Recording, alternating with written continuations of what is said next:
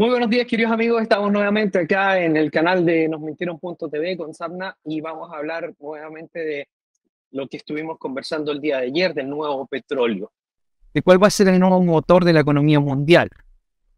En la teoría de ayer, en resumen, nosotros estuvimos exhibiendo cómo el sistema ha sido controlado desde hace ya varios siglos atrás y cómo la familia Rothschild es realmente la propietaria y la controladora del oro en el mundo.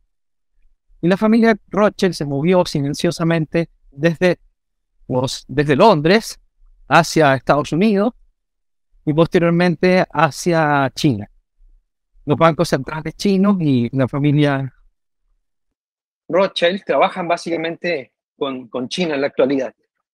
Y esto es muy, muy, muy eh, decidor, porque hay un pacto realmente trabajando en el sistema y no realmente un enfrentamiento, sino que es básicamente una, una nueva cara del poder.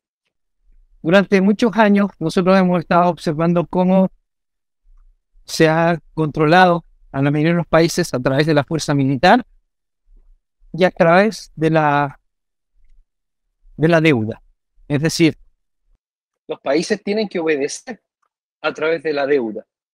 Y así como se ha ejercido el poder, y lo pudimos ver muy claramente durante la última pandemia, en donde a los gobiernos del mundo, prácticamente todos, les obligaron a seguir los lineamientos de la pandemia, de la pandemia, eh, basándose en los contratos de deuda que tenían ya desde muchos gobiernos atrás, es decir, que están totalmente esclavizados, aunque ahora consigan tener un gobierno relativamente independiente, ya están muy presionados y esclavizados por deudas que adquirieron presidentes en periodos, anteriores.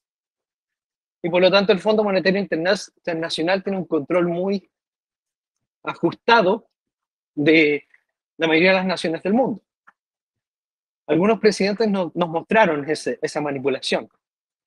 Creo que uno de los más claros y uno de los que más admiramos y más nos gusta es Nayib Bukele, quien contó cómo lo habían presionado para poder ejecutar todas las maniobras eh, COVID desde el Fondo Monetario Internacional y que le exigían hacer eso y que por eso también uno de los países que, que, ejecutó todas estas cosas también fue El Salvador, no fue un país independiente, luchador, porque es prácticamente imposible estar fuera del sistema. Incluso si de vez en cuando llegase un presidente independiente, es muy difícil interactuar cuando en los otros 188 países hay un solo sistema esperando, que es básicamente la figura internacional. Nosotros podemos ver diferentes caras, pero que obedecen a los mismos poderes. Ahora, las instituciones van cambiando y, y básicamente eso no significa que el poder sea derrotado. Significa que simplemente van movilizándolo para que la población no note la dominación de la cual está siendo víctima. Durante mucho tiempo estuvimos hablando de la importancia que tenía el Club Bilderberg, algo que ya prácticamente está olvidado, o sea, que nadie, nadie en su sano juicio diría que el Club Bilderberg domina el mundo, exactamente. Entonces nos movimos hacia el foro Davos, un foro abierto, público, donde se discuten los lineamientos del mundo, y eso incluía a China, incluía a Rusia, incluye a la India. Prácticamente ningún país ni nación se ausenta de estas reuniones. En algunas de estas reuniones a veces no va un presidente o no va otro, pero se, se acuerdan los lineamientos. Igual como la existencia de la Organización de las Naciones Unidas. Después de la Segunda Guerra Mundial, se establece el imperio del Fiat, que es un imperio económico que tiene un brazo militar.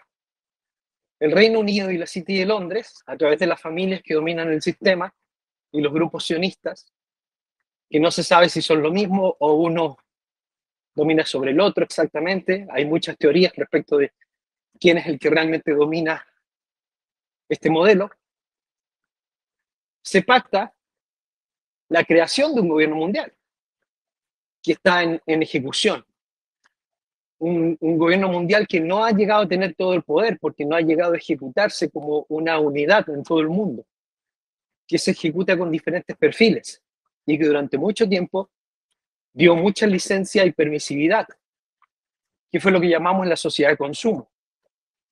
Porque lo interesante y lo importante en ese modelo era que la gente dejara de pensar y dejara de sentir y se dedicara a consumir bienes y servicios. Por lo tanto, no les importaba realmente si la gente hacía más o hacía menos, o se comía, se tenía hamburguesa, o se compraba un campo o no. Y eso nos daba mucha libertad y mucha sensación de que vivíamos bajo un sistema libre. Que era libre en realidad, porque teníamos capacidad de ir a un lugar a otro, comprar un pasaje de avión, cambiarnos de país. Teníamos muchísima, muchísima, muchísima libertad. Una libertad que jamás pensamos que podía estar en cuestionamiento. Hace 10 años, si tú le hubieras dicho a alguien, y yo lo decía, que íbamos a ser encerrados y que nos iban a limitar y que nos iban a obligar a ponernos caramelos antinaturales, que le íbamos a cortar los órganos a los niños. Me hubieras dicho que estábamos locos, que era una teoría de la conspiración y que, y que estábamos para ir a un psiquiátrico. Pero todo eso se ha ido ejecutando a una velocidad increíble, o sea, es absolutamente impensable lo que está pasando hoy en día. Creo que una de las cosas que me tiene más impactado y consternado es el modelo LGTB y, todo este plan de transición que están teniendo en las naciones supuestamente desarrolladas y superiores, que son precisamente las más obedientes a este sistema. Todo este modelo empezó a instaurarse después de la Segunda Guerra Mundial, cuando derriban a la gran oposición que tenían, que venía de Alemania, y la demonizan y le ponen una chapa de, de, ustedes saben que algo que no se puede ni mencionar porque voy a subir este video a YouTube. Y demonizan todo lo que sucedió. Cuando fue la última defensa que tuvo el mundo contra esta gente. Y, tenía muchos infiltrados, obviamente. Después se desarrolla la operación Clip y se llevan a toda esa gente que eran sus propios infiltrados y a otros tantos que no, que compran se los llevan todos a Estados Unidos, que son los, que, los mismos que dominan el mundo. Y no es que sean los que pertenecían a ese gobierno los que dominan el mundo, sino es que ellos se llevaron a sus agentes infiltrados y fueron esparciendo sus ideologías por todas partes. Crearon la ONU, crearon la OMS, crearon el Fondo Monetario Internacional, crearon el, Fondo de la Educación, y así como fueron instaurando una sola educación de clase mundial, que es prácticamente la que estamos recibiendo. O sea, se empezó a determinar cuál era la verdad y cuál no era la verdad. Se crea NASA. Las agencias espaciales empiezan a trabajar todas en conjunto, incluyendo la rusa, la japonesa, la china. Todos empiezan a contar las mismas historias. Todos empiezan a apoyar la misma narrativa narrativa que antes de la Primera Guerra Mundial estaba en cuestionamiento. Antes de la Primera Guerra Mundial había otras, otras ideas en el sistema y habían distintos pensamientos y había enfrentamientos. Es muy común, por ejemplo, para nosotros que lo hemos estudiado, yo entiendo que algunos piensan que está al borde de la locura, pero hay muchos elementos que, que muestran que, que sí, que, vivimos en una tierra plana. Yo no tengo ninguna duda, a pesar de que pueda parecer una locura. Y, y hasta hace un siglo atrás esto estaba en cuestionamiento. Y, y habían pruebas y, se enfrentaban los grupos. Y no solamente habían pruebas, había un montón de grupos que tenían distintos pensamientos. Todo esto se acaba cuando se instala el, imperio, después de la, guerra, de la Segunda Guerra Mundial. Porque el, el imperio básicamente establece una sola verdad, una sola institución educativa una sola institución científica, la Real Academia de Londres, a través de la cual se esparce un solo discurso por todo el mundo y se establece un modelo de dominación. Y muchos países han planteado cuestionamientos al modelo, al modelo de salud, al modelo científico, al modelo médico, al modelo espiritual.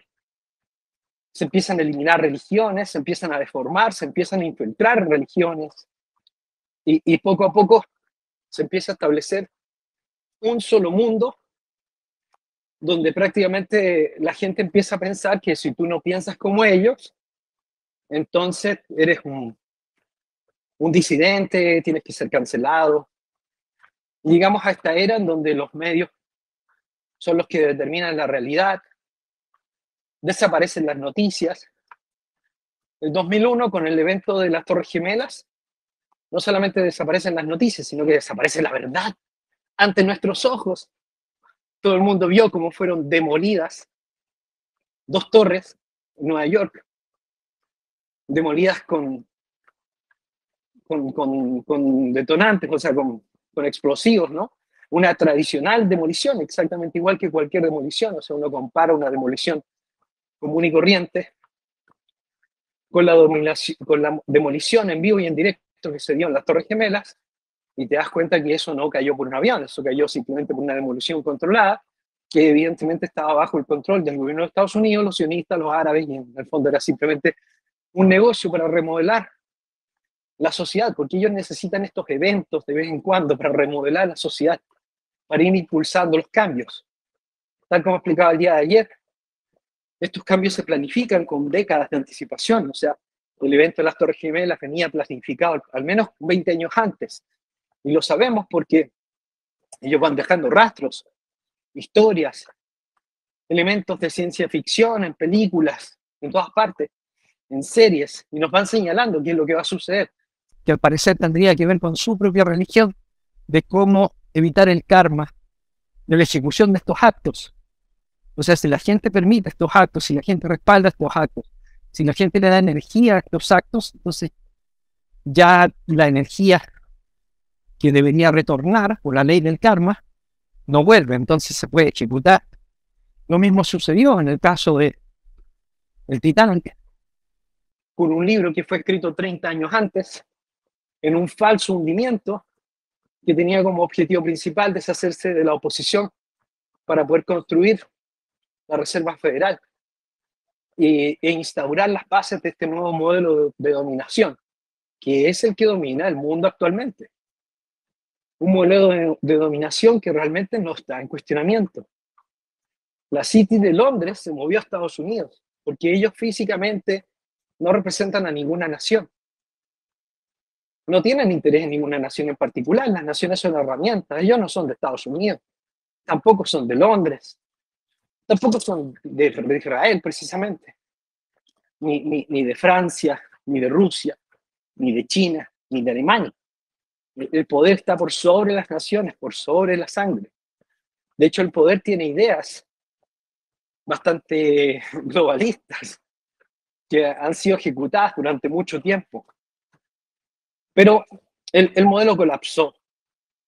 El modelo colapsó y ya no dio para más el modelo de la sociedad de consumo llegó a un punto en el cual eh, la única manera de continuar es seguir creciendo, es seguir imprimiendo dinero de manera infinita, es seguir expandiendo la falsa riqueza, porque vivimos bajo una falsa riqueza, y esto técnicamente no da para más. Este es un asunto técnico. No es un asunto de que les convenga o no les convenga, o lo quieran o no lo quieran. Durante los últimos 30, 40 años, se ha estado tratando de implantar un modelo para extender el poder, pero de manera diferente, que no tenga un costo directamente para las clases dominantes, que el costo sea traspasado a las clases bajas. Y así es como es muy probable que lo que nosotros veamos es la desaparición total de la clase media. Y solamente hayan dos clases. Las clases eh, ricas o las personas que tengan acceso a recursos y tecnología y las clases pobres, que son las clases dominadas, que van a recibir mucha, mucha, mucha, extremadamente mucha presión, porque ya no son útiles en el sistema. Y fueron denominados como los useless eaters hace más de 30 años. Lo han comentado en una gran cantidad de eventos, están grabados, están escritos sus libros, están en sus libros porque ellos se consideran depredadores. Y por lo tanto, un depredador no tiene el complejo de, comerse una oveja o una cabra, como nos dijeron en Pet Goat, la mascota cabra, que la vuelven loca en este video, donde nos contaron algunas de las cosas que iban a suceder.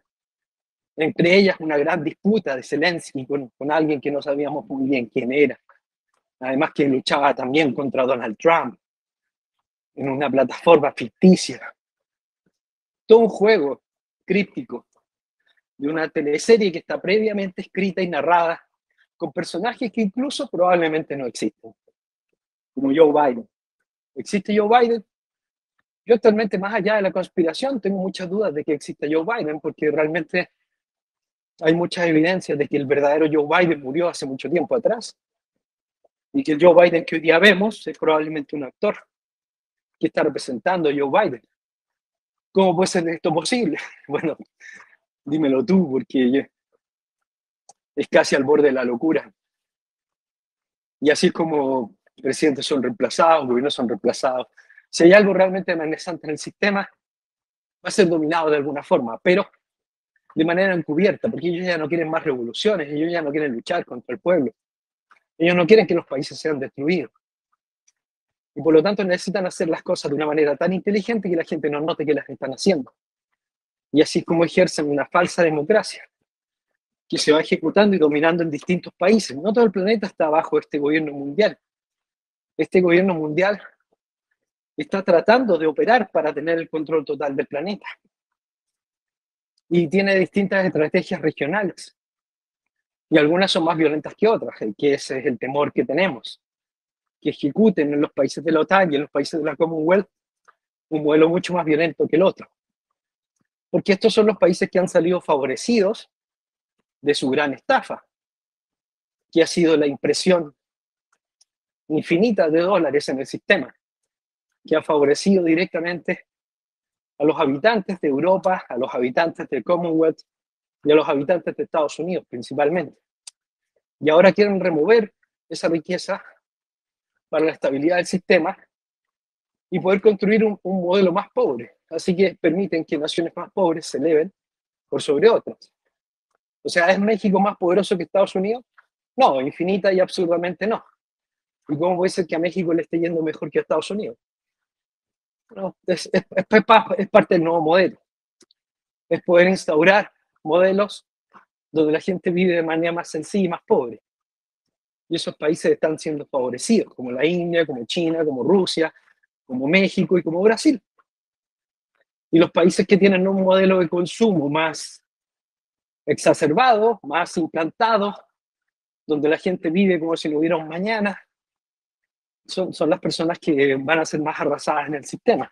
Y son precisamente los países que están recibiendo más presión, más presión de migración, más presión de quiebras, más presión de, una falsa crisis, impulsada por, entre otras cosas, la guerra de Ucrania.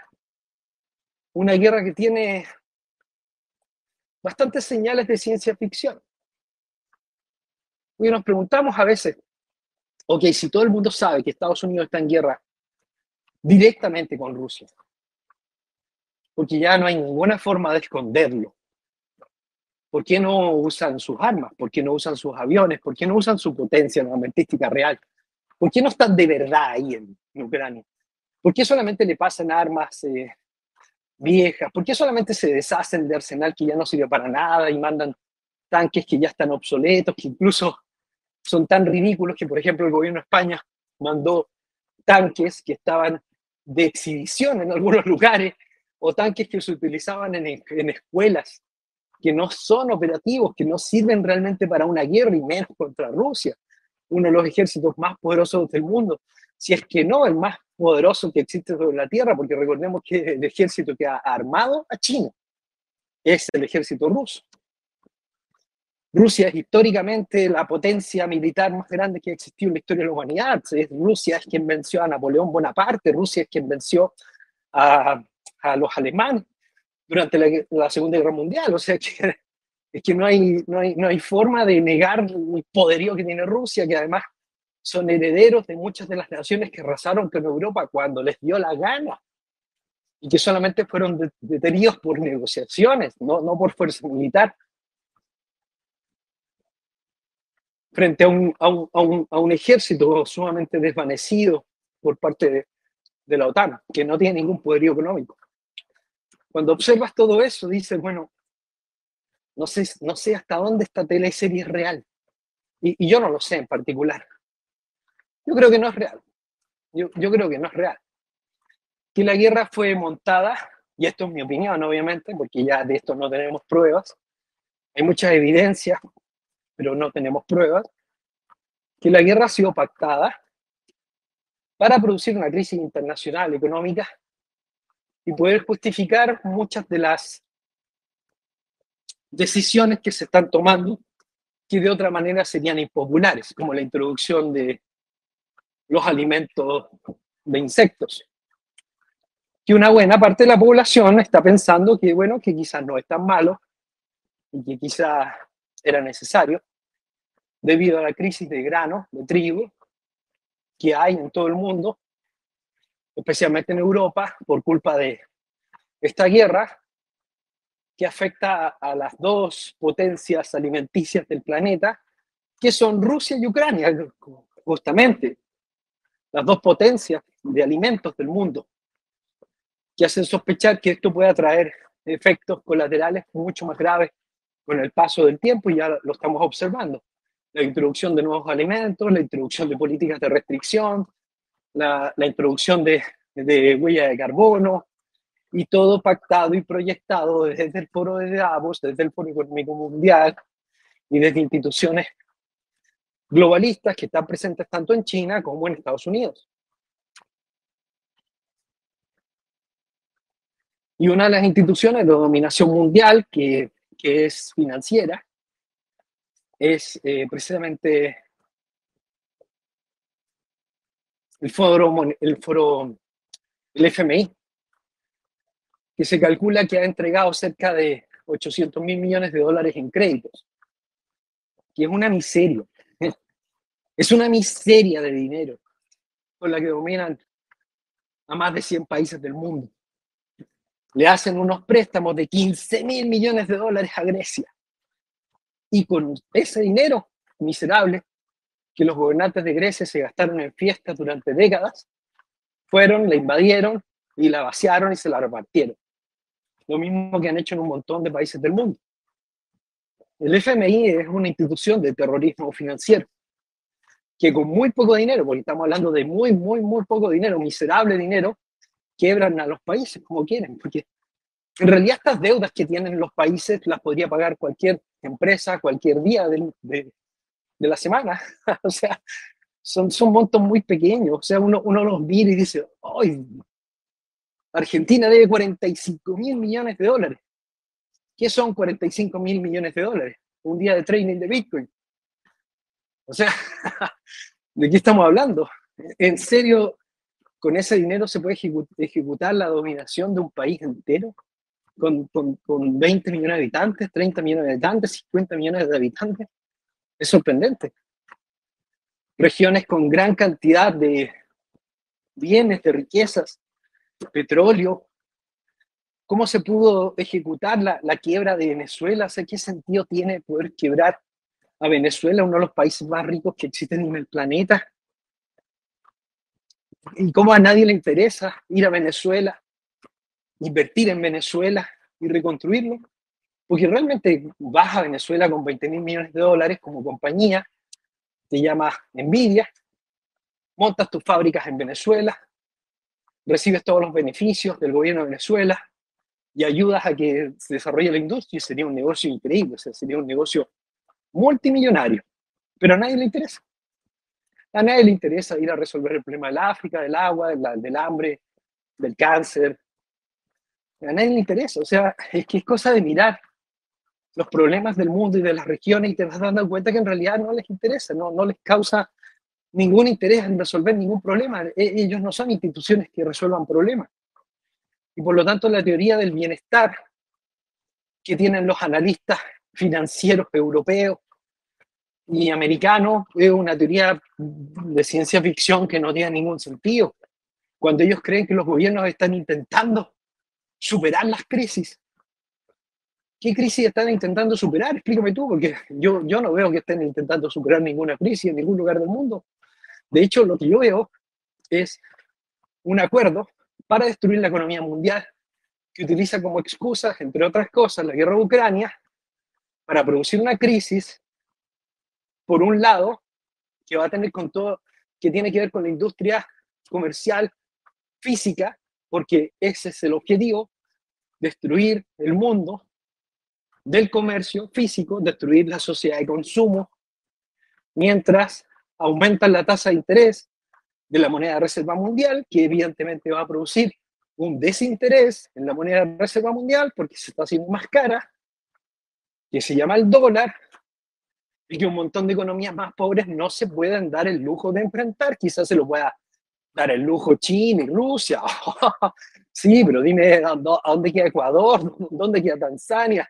¿Dónde, queda, dónde quedan las naciones más pobres? Las naciones más pobres no pueden enfrentar esas tasas de interés, no pueden enfrentar absolutamente nada de lo que pasa en el mundo y quedan totalmente a merced de los poderes internacionales, con los pantalones en, los tobillos. O sea, no, hay, no tienen los países ninguna forma de enfrentar lo que está sucediendo a nivel mundial y solamente les queda agachar la cabeza y aceptar lo que el sistema les ofrezca. Por lo tanto, la crisis internacional es absoluta y absurdamente ficticia, con unas quiebras bancarias que no son quiebras. O sea, nosotros vamos a mirar esto y nos vamos a encontrar con un breve resumen, que son las quiebras por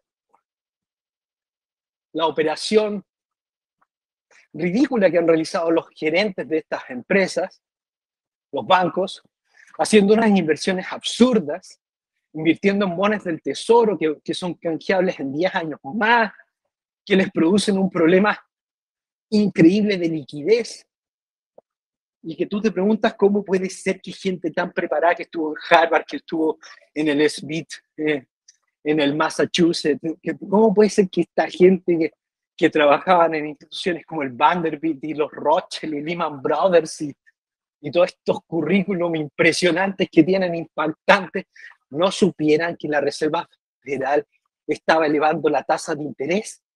O sea, ¿en serio no sabían que la Reserva Federal estaba elevando la tasa de interés. ¿En serio no saben que la Reserva Federal puede elevar la tasa de interés hasta, hasta el 10% y mantenerla así operando durante una y dos décadas? Y lo han hecho anteriormente. Lo hicieron en los 70 precisamente para el fenómeno de Bretton Woods, cuando los descubrieron robando, como les explicaba ayer.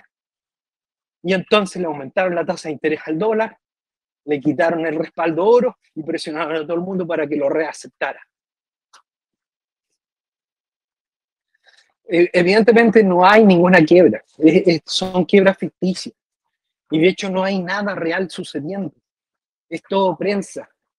Y, y además de eso, está causando un pánico brutal en todo el mundo, porque la gente está tomando decisiones basados en, en, esta propaganda. Es propaganda que ellos mismos hacen. O sea, está CNN todo el día, la crisis de los bancos, eh, aprendes cualquier analista internacional, todos hablando de la crisis de los bancos, de cómo el sistema está colapsando, cómo Estados Unidos va a perder su posición global, cómo va a caer el dólar, todos los analistas mundiales comentando el poder de China, que ya no pueden resistir a China, que no podemos, que ya lloriqueando en todas partes, hablando de la ineptitud de los gobernantes de Estados Unidos, quienes se han doblegado ante China. Pero si alguien cree que esto es un triunfo de China. Pero quién quiere la moneda china, si a alguien le interesa el yuan, ¿a quién mierda le interesa el yuan?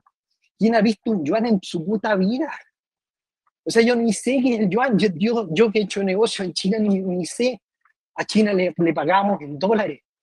Todavía le pagamos en dólares. O sea, que no, es que no entiendo. Es que no, no, no comprendo. Es como que me están contando una historia que, que en la vida real no, no, está, no está sucediendo. ¿Quién, quién está demandando yuanes? Yo miro para el lado y digo, tú estás demandando yuanes. No, no, y tú, no, no, tampoco. Y tú, no, no, tampoco. ¿Alguien ha visto yuanes en su, en su país? No, no, no. ¿Alguien ha comprado alguna yuanes para viajar a algún lugar del mundo? No, jamás, nunca. ¿Y, de dónde sale esta super demanda que ha hecho que el dólar baje al 60% de, de la moneda de reserva mundial? Ciencia ficción total absurda ciencia ficción, que funciona todo como un juego de engaño y decepción. el foro, el Fondo Monetario Internacional, que es la institución de préstamos más grande del mundo, se compone de China. O sea que no, no, están hablando de una institución que no tenga nada que ver. China, uno, uno de, los de los prestamistas más grandes del mundo es China hace un montón de años. Hay un montón de naciones que le den dinero a China. China viene prestando dólares hace rato. ¿Cómo prestan dólares? cuéntamelo tú, porque yo no sé de dónde se supone que sacan tanto dólar para prestar. Pero los chinos están prestando dólares en todo el mundo y de hecho van a cobrar las deudas y se han hecho dueños de un montón de regiones.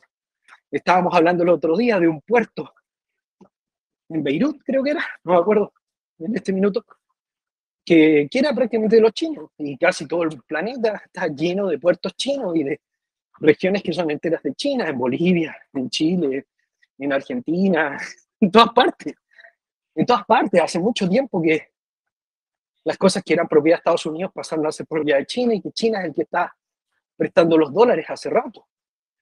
Del dinero que se ha prestado al Fondo Monetario Internacional se calcula que más de 100 mil millones de dólares son préstamos que ha puesto China. O sea que al menos el 16% de los préstamos del mundo son, son chinos el propietario de los mayores bonos del Tesoro de Estados Unidos es China. Y China si lo tampea, ahí sí que le impacta al dólar y no lo ha hecho. Entonces tienen un interés en destruir Estados Unidos. Uy, no lo sé, no, no, no parece. No, no lo parece. No parece que realmente haya una guerra en el sistema. Porque si hubiera una verdadera guerra en el sistema, sería mucho más violenta. Sería mucho más parecida a la Segunda Guerra Mundial sería mucho más parecido al enfrentamiento que tuvieron con, con ustedes, saben, el señor del bigote. Y, y, y, no, y no estamos viendo eso. Ni contra el señor Vladimir Putin, ni contra el señor Xi Jinping. Más bien estamos viendo un, un acuerdo total. De hecho, el señor Xi Jinping se reúne a cada rato con, con el gobierno de Estados Unidos, con Janet Yellen, con Joe Biden, van a conferencias juntos, se presentan en Davos para el Foro Económico Mundial. O sea, yo no veo realmente que haya una distancia en el enfrentamiento. Yo no sé si alguien ve otra cosa, pero yo no veo otra cosa. Y algunos los trata mejor y algunos los trata peor, porque esa es la narrativa, esa es la narrativa. La narrativa de los medios es diferente de la realidad. Pero si tú no escuchas lo que dicen y miras lo que hacen, te vas dando cuenta que no hay un enfrentamiento. El mayor eh, digamos, la mayor institución de préstamos del mundo es China. Y lo único que está pasando es que están cambiando de, de correa al perro. Es decir, que antes teníamos una correa, que era Estados Unidos, y ahora estamos pasando una nueva correa que se llama China. Pero detrás está el mismo poder. El mismo, el mismo poder, porque los bancos centrales chinos, que son los que están prestando dinero, son de los Rothschild. Y están haciendo las mismas presiones que ejecutaba el Fondo Monetario Internacional solamente que va a cambiar de nombre la institución. No hay, no hay ningún cambio real. Y la crisis bancaria que nosotros estamos observando en Estados Unidos, no hay ninguna crisis para que otro poder venga y se haga dueño de todo. O sea, que tú digas, la crisis internacional de los bancos en Estados Unidos está obligando a que estos bancos se vendan al gobierno de China y de ahora en adelante los ciudadanos americanos van a usar el yuan. No, no, no, ni remotamente, es que ni, es que ni remotamente. O sea, los bancos que están comprando a los bancos chicos son los bancos que son dueños de la Reserva Federal y son los dueños del dólar y que ya hacen negocios con China hace muchos años, que son prácticamente los que tienen a China operando. O sea, de China salió el, el famoso bicho, sale de China, es que no sale de otro lugar del mundo. El país que ejecuta las más violentas restricción de COVID es China. China ejecuta el modelo que sigue el resto del mundo. Y de hecho, todos los noticieros del planeta alaban a China. Oh, qué maravilloso lo que ha hecho China. Encerrar a, a sus ciudadanos durante meses, no dejarlos comer, no dejarlos salir a la calle. Qué fantástico, porque gracias a eso China no fue impactado. Eh, vayan ustedes a escucharlo y van a escuchar las alabanzas que le hacen a China. Yo lo sé porque yo he hecho programas contra China y me los borraron en 10 minutos. Y así como eh, el poder está ejerciendo simplemente un cambio en, en la narrativa. están escondiéndose ahora detrás de una nueva imagen. Durante mucho tiempo este gobierno se escondió bajo la corona británica, que fue la que impuso el colonialismo a nivel mundial, la que destruyó el imperio español y posteriormente crean Estados Unidos y todos se van a Estados Unidos. Y posteriormente se van a China, se van a Asia, se van a Singapur y empiezan a establecer una nueva base de dominio, que además empieza a tener un relato cultural de invasión, de migración, en el cual van destruyendo poco a poco el viejo mundo para que ya no haya ningún recuerdo, ninguna memoria, y van imponiéndole etiquetas a las personas que viven en estos países, como los neonazis blancos, y utilizan a sus propios palos blancos para desarrollar esta narrativa, como Donald Trump, que evidentemente es que ya, o sea, más claro no, no, no puede estar, que pertenece a ese poder. Pero con otra narrativa. Porque ellos avanzan primero con, con, con el pie izquierdo y después con el pie derecho. No, no, no avanzan con los dos a la vez. Avanzan con uno a la vez. Avanzan con el derecho y después avanzan con el izquierdo. Y así nos, nos da la sensación de equilibrio, nos da la sensación de, de un sistema justo de votantes con diferentes discursos que hacen exactamente lo mismo. Y mientras tanto, una gran porción de la comunidad tiene como esperanza la introducción de, del modelo criptoeconómico. El modelo criptoeconómico no tiene el respaldo de ningún gobierno del mundo no tiene ejército, no tiene fondos para ejecutar préstamos y salvar a los países, no tiene fondos para imponer agendas y decir, ok, te presto 40 mil millones de dólares, pero tienes que hacer esto, esto y esto. Seguramente eso lo pueden hacer en El Salvador, que con 20 millones de dólares sacaron a Bukele presidente que fue financiado por ellos mismos, para que saquen luego unas leyes que les favorezcan. Que, ese lujo sí se pueden dar algunos, algunos supermillonarios, porque estamos viendo cifras muy grandes, o sea, decenas de miles de millones de dólares. Tether tiene una capitalización de 80 mil millones de dólares, entonces cuando tienes 40 mil millones de dólares ficticios en el bolsillo, puedes comprar a mucha gente. Por ese motivo, el USDT no cae. No, no cae porque tienen poder político y económico en muchos lugares del mundo porque han amasado una fortuna. ¿A cuántos días estén de caer? Bueno, puede ser muy pronto. En este nuevo modelo, la economía mundial tiene varias teorías.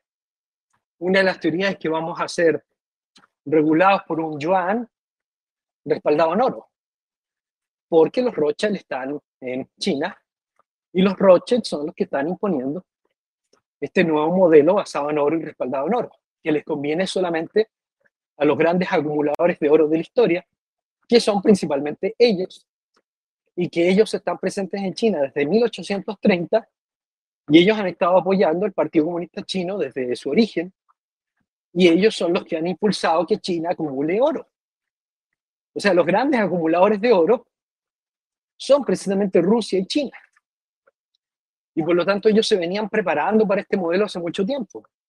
El resto del mundo era tan ignorante que no lo sabía. El resto del mundo no puede darse ese lujo porque la mayoría de las naciones son pobres. El resto de las naciones son zombies, como Alemania, Francia, Italia, España. Y, por lo tanto solamente siguen los lineamientos de la Unión Europea, que es otro instituto de otra organización de dominación. Y por lo tanto no se pueden dar el lujo de estar invirtiendo en oro. Así que son solamente tres naciones del mundo las que dominan el oro. Estados Unidos, que no se sabe cuánto oro tenga, pero es posible que muy poco. Uno de los eventos más claros del 2001 fue que cuando caen las Torres Gemelas, y esto, es, esto no es opinión, esto es real, cae el edificio 7. Y uno de los grandes enigmas es cómo, cómo cae el edificio 7 si era un edificio que ni siquiera fue golpeado por un, por un avión. O sea, Evidentemente fue una demolición controlada, y esta demolición controlada, supuestamente el sistema dice que, que provino de un incendio, pero se derrumbó. Pero el edificio 7 tenía dos cosas muy importantes, extraordinariamente importantes. Y es que hasta esa fecha no estaban digitalizados los documentos de los traspasos de dinero que habían, que en el pasado eran físicos. Es decir, se imprimían dólares físicos y se traspasaban a instituciones. Y toda esa información era guardada en el edificio 7 en el World Trade Center. Y debajo del edificio 7 estaba la bóveda de oro más grande del mundo. Y ese día, en la mañana, antes del, impacto de las Torres Gemelas, salieron camiones cargados con lingotes de oro, real, historia real, real, real, totalmente confirmada, y sacaron todo el oro de ahí y nadie sabe a dónde chucha lo llevaron. nadie tiene idea de a dónde se llevaron el oro. Hace mucho tiempo que ellos sabían cuál iba a ser el modelo. Introducen Bitcoin, introducen la economía digital y han logrado tres cosas con, con esto, que son muy claras hoy día para mí y que yo considero que también fui muy ingenuo durante algún tiempo. Pero tenía mis dudas ya hace mucho tiempo. Y las expresé más de una vez, de una ocasión. Pero creo que parte de la inteligencia de una persona es poder observar y mirar en qué cosas te has equivocado. En el, en el punto de la economía digital, la introducción de Bitcoin y el blockchain sirven para varias cosas. Que de hecho viene todo a partir del 2008, de la caída de Lehman Brothers, que aparece alguien ya lo sabía y venían trabajando en el proyecto de que iban a, lanzar para que la gente se, se fanatizara por una idea, ¿no? Y, este, y esta idea se llamó Bitcoin. Lo primero que logran es que eh, realizan un testeo muy importante, que incluso ellos mismos han comentado que les ha servido un montón el testeo, de cómo funcionan los comportamientos de las personas para poder implantar las monedas digitales. Es decir, que cómo funciona la propaganda, cómo funciona el tema de que ellos promuevan, de que digan tal cosa, que digan otra, cómo se fanatiza la gente con ciertas ideas, y cómo la gente no analiza, y cómo al final todos compran Pepecoin y, nu, y, y, no sé qué, y el Dogecoin y puras tonterías. O sea, la gente es idiota y ellos lo han comprobado y se lo han demostrado en su cara a todo el mundo. Aquí, en vivo y en directo. también lograron eh, imponer el dólar como la moneda del Internet, porque hoy día Ningún proyecto del mundo, ninguno, ninguno, ningún proyecto del mundo, por muy ridículo y ordinario que sea, va a pensar trabajar en otra moneda que no sea el dólar. A nadie se le ocurriría en el mundo digital, porque el dólar es la imagen de la libertad, la moneda de Estados Unidos, la moneda de reserva mundial, todos los proyectos del mundo están listados en dólares, se venden en dólares, se promocionan en dólares. Y la introducción del euro digital fracasó, el peso digital fracasó, el yuan digital nadie lo mira, el oro tampoco, nadie, a nadie le interesa nada. Lo único que le interesan son los cochinos y asquerosos dólares. El mundo entero está a la merced del dólar. Y por lo tanto ahora la introducción del dólar digital va a ser una necesidad. Va a ser absolutamente esencial y absolutamente esencial la legislación de monedas estables para que nos digan cuál es la moneda que vamos a utilizar en la Internet. Y lo que están haciendo es que esa moneda tiene que ser respaldada por dólares. Y por lo tanto eso lo que va a hacer es un motor para la demanda de dólares. Un motor así fuera de borda. Donde todas las compañías chicas del mundo que quieran desarrollar proyectos de monedas estables van a empezar a tratar de acumular dólares eh, que, que, en el mundo digital va a ser la FedNow, va a ser el FedCoin, que es una versión digital del dólar programable, controlable y rastreable. Y, y, ese proyecto está sumamente cerca, o sea, estamos hablando de que tan pronto como junio va a salir la legislación. La legislación ya da a entender eso también da a entender que no van a poder haber empresas manipuladoras y que a partir de ahí se va a reformar todo. Y ahí en ese momento tiene sentido lo que está pasando con Elon Musk. Porque ahí en ese momento te das cuenta la relevancia de controlar el discurso en redes sociales a nivel financiero para la implantación de este modelo económico, donde Elon Musk va a jugar un papel muy relevante. muy, muy, muy relevante. Porque lo que digan los más sucede. Y eso probablemente va a seguir siendo así. Y probablemente va, va a ser una buena idea invertir en Twitter y en, y Tesla. Hoy día tú abres, eh, ayer iba a grabar yo un video, porque era increíble, salía una nota y decía, Elon Musk nuevamente logra que eh, subir el, valor a una criptomoneda en 70%, y a cada rato salen estas, estas frases por todos lados. Empiezas a mirar, pones Elon Musk, y empiezas a descubrir cómo la gente está teniendo una adoración por Elon Musk extraordinariamente sospechosa donde los más es una persona, pero ya de un culto, pero ya es que yo creo que pronto le van a hacer una iglesia. Ya le están sacando criptomonedas, memes, ya lo ponen en la categoría de superhéroe, cuando es malas personas, pero que más importantes dentro del sistema. Algunos incluso creen que es el anticristo. O sea, salió la nana hace tres días grabando un video, yo no sé si será exactamente la nana, pero dicen que sí lo es, o sea, yo no te estoy diciendo que yo crea este video, pero donde sale la nana diciendo que los más habría portales y, y, y, habían presencias demoníacas que prácticamente cruzaban estos portales y hablaban con él cuando era un niño, cuando era un nene. Cuando tenía 3, 4, 5 años de edad, abría portales y hablaba con demonios. wow. Y todo esto está ligado con logias satanistas, con simbología, con, con frases y con la implantación de un modelo que evidentemente tiene rasgos satanistas, como toda la implantación del modelo LGTB, la destrucción del hombre y la mujer, el odio que tiene esta gente por, por, por la naturaleza, por el mundo creado por Dios. Y, y, yo no soy cristiano exactamente, pero sí soy una persona con creencias, con fe. Pero no tengo la fe que, que algunos quisieran, ¿no? O sea, mi fe no, no se basa en una religión creada por el Imperio Romano, o sea, no, no, no, no, obviamente no. Y, y esta dominación ya es muy evidente, las señales de esta dominación son muy evidentes. Donde nosotros estamos viendo entonces que el modelo va a tener dos bases. Uno, que es una moneda respaldada en oro, que va a ser el yuan, y posiblemente se expanda a una especie de canasta que va a ser creada por los BRICS, que va a ser una canasta respaldada en, oro. Es decir, que los BRICS van a trabajar con este modelo. Y, y este modelo se va a expandir rápidamente eh, porque los BRICS van a implantar este modelo, pero es simplemente un cambio de estampita. Es decir, que el poder que antes estaba en Estados Unidos se movió hacia Asia y desde Asia van a implantar su nuevo modelo. De hecho, ellos están hablando de una sola ley mundial de criptomonedas y al parecer ese sería el nuevo Bretton Woods. De hecho, si ustedes ponen Bretton Woods en Google, van a encontrar una gran cantidad de referencias a que Bretton Woods está muerto y que se necesita un nuevo Bretton Woods y que las naciones del mundo van a acordar un nuevo Bretton Woods.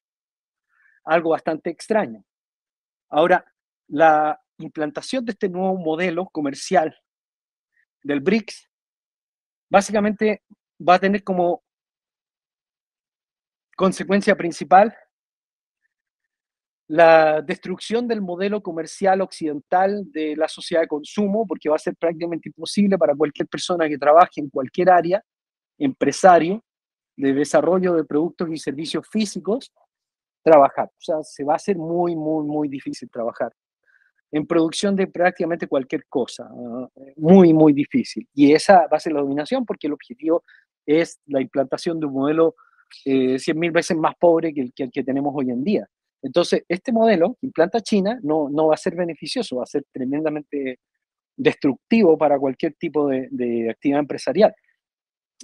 Y ahí va ganando relevancia el tema de las de los países que puedan tener acceso a, ranchos, a campos, donde la gente pueda tener sus propios cultivos y donde poder trabajar con, comunidades eh, independientes, ecológicas. Varios amigos me están comentando que están trabajando en cosas así, proyectos así al respecto. Yo los felicito porque creo que va a ser eh, súper necesario en el futuro cercano el tener acceso a alimentos limpios, porque los alimentos que nos va a empezar a ofrecer el sistema van a estar contaminados e incluso hay una ley en Europa que no permite que se revelen cuáles son los alimentos que están siendo hechos con insectos. O sea, que me parece un poco increíble que salgan leyes así, pero me parecía también increíble las leyes trans y que puedan cambiar a un niño con dos años de edad, pero bueno, ahí están. Eh, no sé cómo se supone que logran esas aprobaciones mágicas, pero las consiguen. Eh, y por lo tanto, esa moneda no se va a esparcir por el mundo. Esa moneda, el yuan digital y el BRICS, van a servir como una moneda tope, como un muro comercial. E, es una moneda totalmente antiglobalista, que muchos van a aplaudir la idea de esta moneda antiglobalista, pero, pero lo que va a producir es un colapso económico brutal en todo el mundo y va, va a ampliar la pobreza. Y mientras tanto, Estados Unidos se va a quedar con el control de la economía digital, que va a ser lo real y va a ser lo, permisivo y que van a hacer lo que nos, dejen hacer, donde realmente se puede hacer fortuna, riqueza, donde realmente nos podamos movilizar, es en la economía digital, porque eso es lo que quieren impulsar, el modelo digital, porque el modelo digital no tiene impacto ambiental y de verdad que hay algunos problemas ambientales graves que el mundo tiene que resolver. Así que el pacto del cambio climático y el pacto ambiental va a tender hacia el modelo digital y por lo tanto va a ser mucho más relevante el dinero en Internet que el dinero fuera de Internet. Y esto es como algo que ya se prevé de manera muy certera y por lo tanto va a ser mucho más relevante el, Bretton Woods digital. E, ese es el nuevo Bretton Woods, que ya están las naciones del mundo hablando y acordando cómo va a ser el pacto de las monedas estables, que es el nuevo Bretton Woods. El nuevo Bretton Woods es cómo vamos a utilizar el dinero en la Internet. ¿Cómo? ¿Cuál va a ser la moneda de pago en la Internet? Y la ventaja la lleva Fedcoin porque al parecer además es realmente el único poder en ejecución en el mundo, el único poder real. O sea, realmente no hay eh, dos poderes enfrentados. Hay un acuerdo multilateral de todas las naciones del mundo, donde incluso el acuerdo incluye las guerras. Para mí, al menos de manera evidente. Eso, eso es mi opinión, obviamente. Y aquí podríamos no estar de acuerdo, pero eh, es lo que se observa. Así que yo, a mi juicio, hacia mi comunidad y mis amigos, voy a seguir trabajando en educación más allá de las críticas que puedan haber hecho a, a, clases o enseñanzas en particular, que algunas fueron inconducentes. Yo creo que eso sigue siendo importante para mí. Y voy a trabajar más en el tema de inversiones, eh, voy a trabajar más en el tema digital, que me parece que es el real. No soy experto en ranchos, ni, experto en, digamos, en, en, ecología, pero yo creo que es algo que todos deberían trabajar y deberían estudiar, igual que el desarrollo personal y espiritual que nosotros también tratamos de, enfocar. Así que, queridos amigos, esa sería la exposición del día de hoy del nuevo petróleo, que para mí sigue siendo la Internet. He estado ampliando el análisis, solamente estoy viendo que la dominación del mundo físico va a venir desde China, va a venir desde el BRICS, eh, que se va a convertir en la nueva institución de préstamo. Simplemente estamos cambiando de, de institución, pero el modelo sigue siendo el mismo el modelo de dominación hacia las naciones, naciones más pobres va a seguir siendo el mismo, solamente que pasamos de una dominación de Estados Unidos a una dominación china, pero los poderes que están detrás de, Estados Unidos ahora son los que están detrás del BRICS. Entonces, a mí no me parece que realmente haya un enfrentamiento. Eh, abro entonces la línea para conversar, para discutir, para pelear, para opinar otras cosas. Queda abierto el micrófono. Hola, Samna. Dime, sí, sí, estoy totalmente de acuerdo con lo que vos decís. Eh, yo soy eh, coprogramador, yo comerciante de computadoras, incluyendo y de computadoras. Y como yo estoy en ese mundillo, este, yo me comunico y tengo amistad con gente, programadores web, este, diseñadores de páginas. Bueno, estoy metido en ese mundo. Y con respecto al, al control de, de la CDC, eh, esa gente que conoce de verdad el programa y todas esas cosas, dice que sí hay posibilidades de escaparse, de hacer un movimientillo por ahí, porque el asunto es que, bueno, es lógico, en las restricciones de, de la CDC, que si usted puede consumir X cantidad de carne por mes, es para nosotros, para la población común pero para ellos, la élite no, ellos pueden comprar toneladas de carne y, viajar por el mundo como les dé la gana. Entonces por ahí hay, me decían ellos, los programadores y las amistades mías, que, que si hay unos portillitos por ahí abiertos, porque ellos tienen que dejar los portillos abiertos, ¿verdad? Porque las restricciones y las desgracias son para nosotros, las penalidades son para nosotros, para ellos no. sí, sí, sí, sí y no. O sea, eh, en realidad no va a haber ninguna prohibición. Es solamente que cuando te pasas de ciertos montos vas a pagar multa.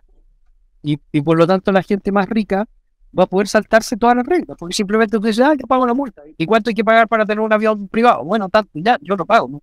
No hay inconveniente. Eh, eh, no van a ejecutar un sistema violento de prohibición y te van a encerrar ni todas estas fantasías paranoicas que tienen los frikis en la internet. Es que no va a pasar nada de eso.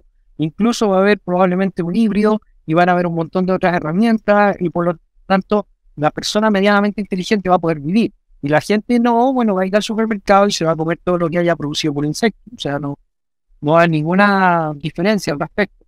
Y, y siempre van a haber, obviamente, formas de saltarse el sistema. Lo que pasa es que va a haber que cuidarse más porque el sistema va a ser más violento contra las personas que, intenten ir contra la estructura de las reglas. Tampoco les interesa que el 100% de la población desaparezca.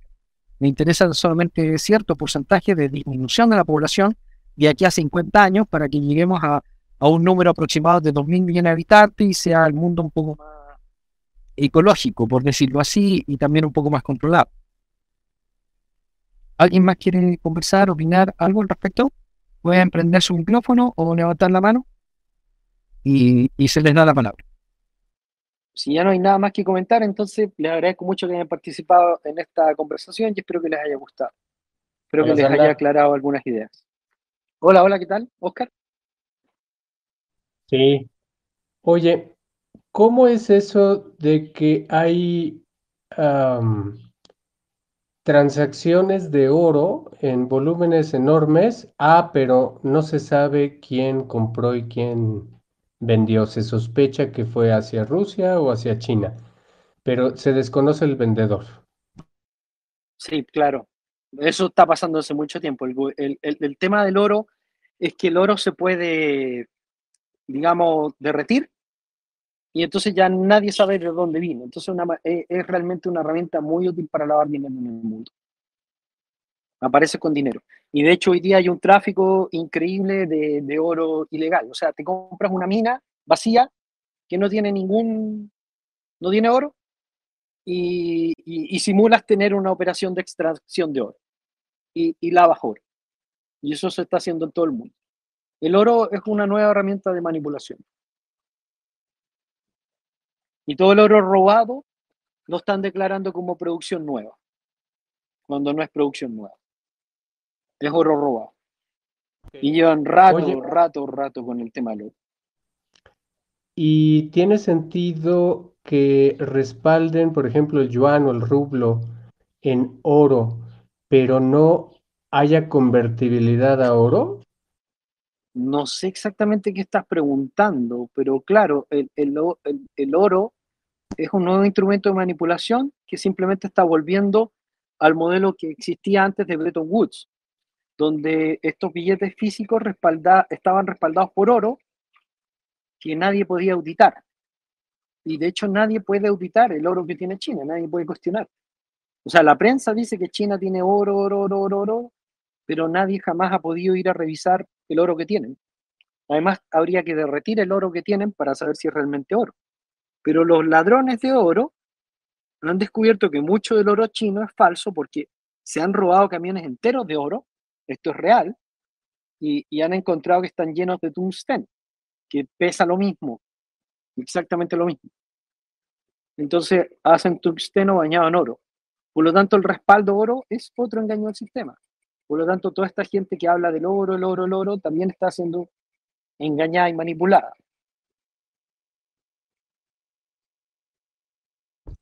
A lo que me refería es que, por ejemplo, los dólares que tenían respaldo en oro, incluso algunos en plata, se supone, digo, no me tocó, pero que podías tú pedir que cambiar el dólar por oro o por plata. No sé si estoy en lo correcto o no estás en lo correcto. Y de hecho se descubrió el engaño cuando se empezó a comentar en los 60 que ellos no tenían oro y que estaban engañando a sus socios comerciales y varios gobiernos del mundo fueron con los billetes físicos al Fort Knox a canjearlo por oro y no se los cambiaron. Y, y ahí es donde partió el escándalo. O sea, el colapso anterior partió ahí, en ese fenómeno. Cuando la gente intentó cambiar los papeles por oro. Y el gobierno de Estados Unidos se negó.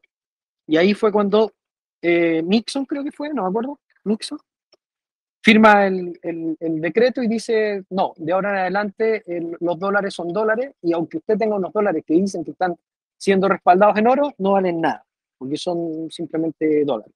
Y los respalda el gobierno de Estados Unidos. Y después viene Bretton Woods. A eso me refería con que ¿qué sentido tendría que Rusia o China tuvieran el respaldo de sus monedas en, en oro si no dan, si no hacen esa convertibilidad de que tú puedas cambiar esas dos pues, monedas la, por el oro?